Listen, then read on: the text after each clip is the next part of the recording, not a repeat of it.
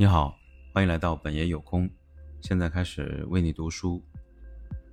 禅与极简生活艺术。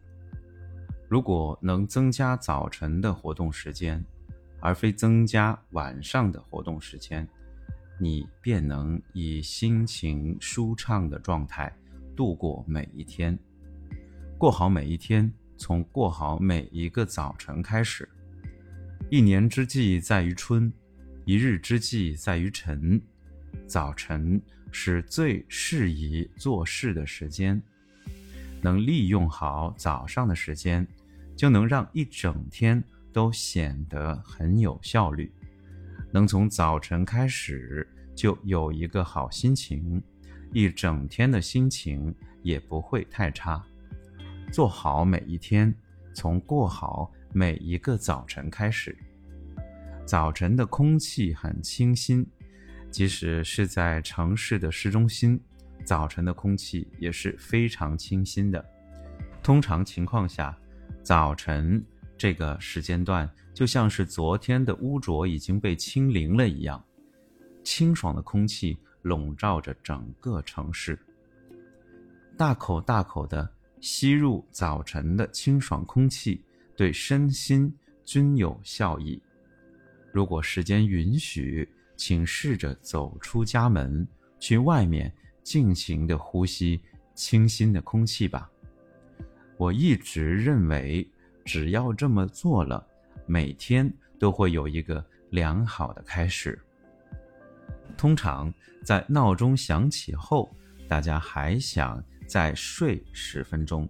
其实多睡十分钟，并不能解决。睡眠不足的问题，如果你觉得你的睡眠时间不足，可以晚上早睡三十分钟，因为早睡三十分钟，你便更容易获得优质的睡眠。与此同时，请早上早起十分钟，以心情舒畅的状态度过早晨时光吧。你可以边喝茶边眺望外面的景色，或者你也可以想想今天一天的安排。如果这么做了，你就会变得越来越从容。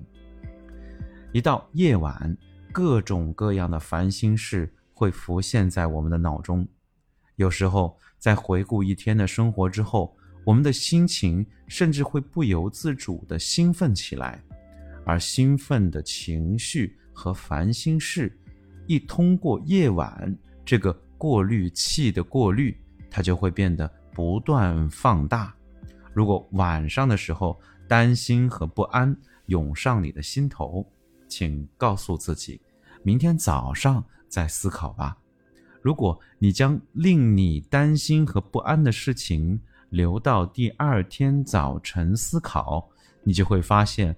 大部分的事都不是什么大事。某位心理学博士曾说过这么一句话：“婴儿爱在傍晚啼哭，是因为他们在看到天色变得越来越暗之后，产生了不安的情绪。人总是日出而作，日落而息。”而且吸入早晨的清新空气，我们往往能涌现出干劲。因此，僧人的修行活动大部分都在早上进行。我通常四点半起床，虽然大家没有必要起得这么早，但明天的早晨，大家不妨试着比平常早起十分钟。起来之后，请大口大口的呼吸早晨的清新空气吧。如果这么做了，你的心情一定会变得很舒畅。